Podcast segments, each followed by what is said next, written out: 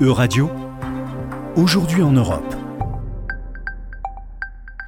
Bonjour à toutes et à tous, bonjour Félix. Commençons ce journal en revenant euh, sur la victoire nette aux élections législatives italiennes des partis de droite et d'extrême droite. Une victoire qui devrait maintenant donner lieu à une coalition, Félix. Bonjour à tous, bonjour Laura. Oui, ce résultat, bien qu'attendu, a résonné comme un coup de tonnerre dans nombre des capitales des 27. En votant à 26% pour le parti post-fasciste Fratelli d'Italia, mené par Giorgia Meloni, les Italiens ont effectivement choisi de mettre la barre à l'extrême droite. Si les partis d'extrême droite se sont félicités de ce résultat partout en Europe, les partis de droite traditionnels sont beaucoup plus circonspects mal à l'aise face à ce résultat. Mais tout n'est pas gagné pour la coalition de droite qui va devoir euh, trouver des compromis afin de former un gouvernement effectif. Et oui, Laura, la coalition que forme Fratelli d'Italia avec la Ligue de Salvini et Forza Italia de Berlusconi a obtenu plus de 44% des voix. Mais former un gouvernement en Italie prend du temps, en moyenne plus de deux mois. Et c'est même si la coalition s'est assurée de la majorité absolue des sièges à la Chambre des députés comme au Sénat. S'ouvre donc désormais une deuxième campagne sous la forme d'une négociation délicate entre trois alliés de circonstances dont les points de divergence sont encore nombreux. Des points de divergence euh, qui se situent principalement autour du rapport à l'Union européenne, mais aussi face au contexte géopolitique et surtout à la guerre en Ukraine. Alors pour ce qui est de Bruxelles, Rome se trouve dans une situation bien particulière. Silvio Berlusconi, mais surtout Matteo Salvini, ne cachent pas leur euroscepticisme. Et de son côté, Giorgia Meloni, qui a appelé à la responsabilité, sait qu'elle doit tempérer son discours. Elle s'est notamment engagée à suivre le plan de réforme élaboré par son prédécesseur, car l'Italie doit encore recevoir 94 et 140 milliards d'euros du plan de relance européen, ce qui limite forcément les possibilités d'affrontement entre Rome et Bruxelles. Et qu'en est-il de la position de la coalition face à la Russie, Félix? Eh bien Laura, c'est le sujet sur lequel la cohérence de la coalition devra immédiatement être mise à l'épreuve. Là encore, Giorgia Meloni, pro-OTAN qui soutient l'Ukraine, se trouve esselée face à la russophilie affichée de Berlusconi de Salvini. Même si la future chef du gouvernement a assuré que la position de l'Italie face au conflit n'évoluerait pas, les derniers propos de Berlusconi posent cependant question. Autre sujet, dans le sillage du conflit ukrainien, une inquiétude se répand sur l'Union qui redoute des pénuries d'énergie durant l'hiver. L'Allemagne a signé le 25 septembre un accord gazier avec les Émirats arabes unis. Effectivement, Laura, après le président français Emmanuel Macron ou encore l'ancien Premier ministre britannique Boris Johnson, c'était au tour d'Olaf Scholz d'entamer sa tournée du golfe Persique dans l'espoir de trouver de nouveaux accords énergétiques.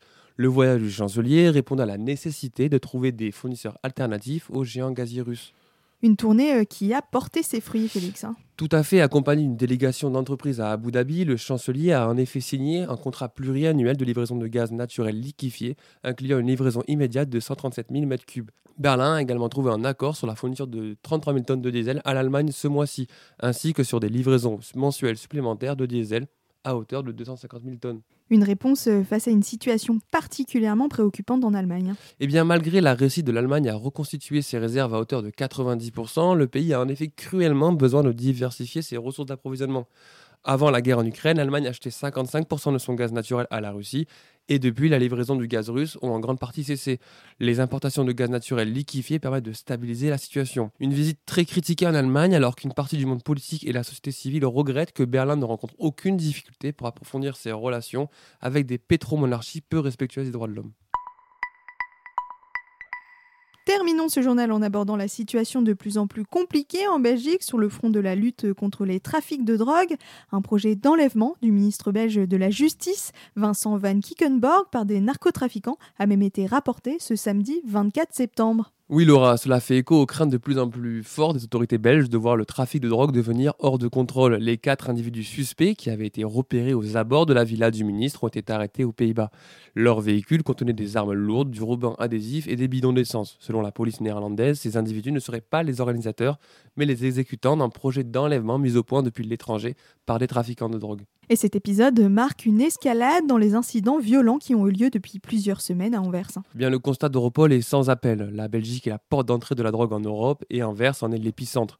Depuis 2014, plus de 183 faits de violence liés au trafic de drogue ont été recensés dans la capitale flamande. Les chiffres des saisies sont d'autant plus impressionnants. En 2021, 90 tonnes de stupes ont été interceptées, c'est 10 fois plus qu'en 2014. Toujours selon Europol, pour une tonne de saisie, 9 échappent aux douaniers. Le montant total des cargaisons débarquées à Anvers avant d'inonder l'Europe oscillerait entre 50 et 60 milliards d'euros par an, soit l'équivalent du budget annuel des retraites en Belgique. Le budget de la police fédérale est lui de 2,5 milliards d'euros. Et c'est justement ce manque de moyens de la police belge face à ces mafias qui est pointé du doigt. Oui, Laura, le procureur général d'Anvers en a fait lui-même le constat d'une police belge complètement dépassée. On le rappelle, en mars 2021, la police belge, française et néerlandaise avait réussi à pénétrer la messagerie cryptée Sky ECC utilisée par les narcotrafiquants. Néanmoins, l'enquête patine, non par faute de preuves, mais par faute de moyens. Seulement 1230 personnes ont été identifiées et appréhendées, alors que 20 000 profils liés au trafic avaient été repérés. Merci Félix et merci à tous pour votre attention. C'était Aujourd'hui en Europe. À retrouver sur euradio.fr.